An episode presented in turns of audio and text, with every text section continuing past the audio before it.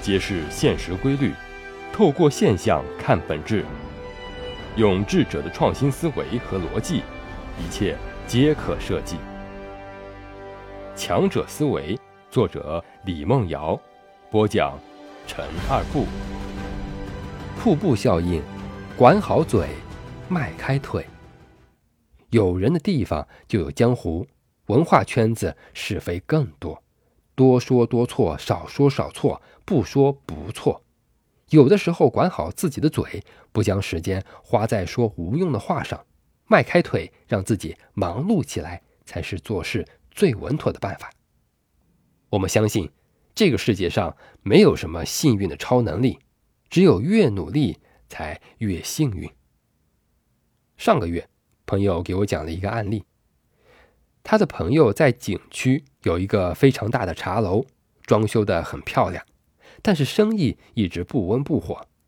近年来受经济下行和景区规划的影响，门可罗雀。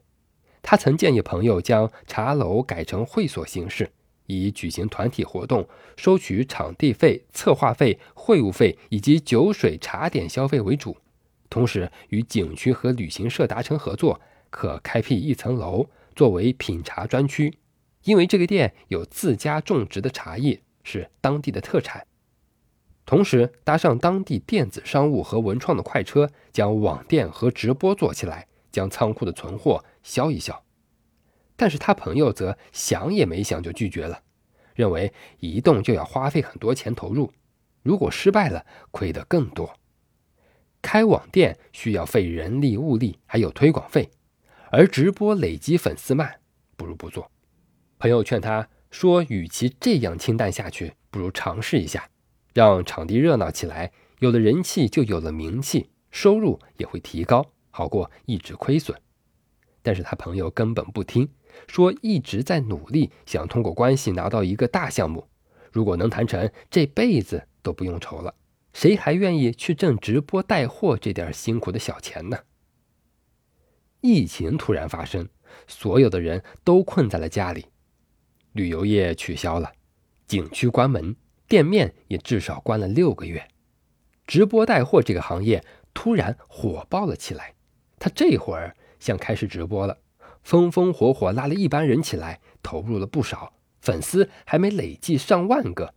疫情解除了，直播带货的热度也降了，虽然景区也恢复了旅游。但是为了安全起见，人们出行游玩还是有所顾忌，而且现在整体经济都不太好，他那里的生意更差了，直播也做不下去，现在依旧每天关着门，一天一天的亏损下去。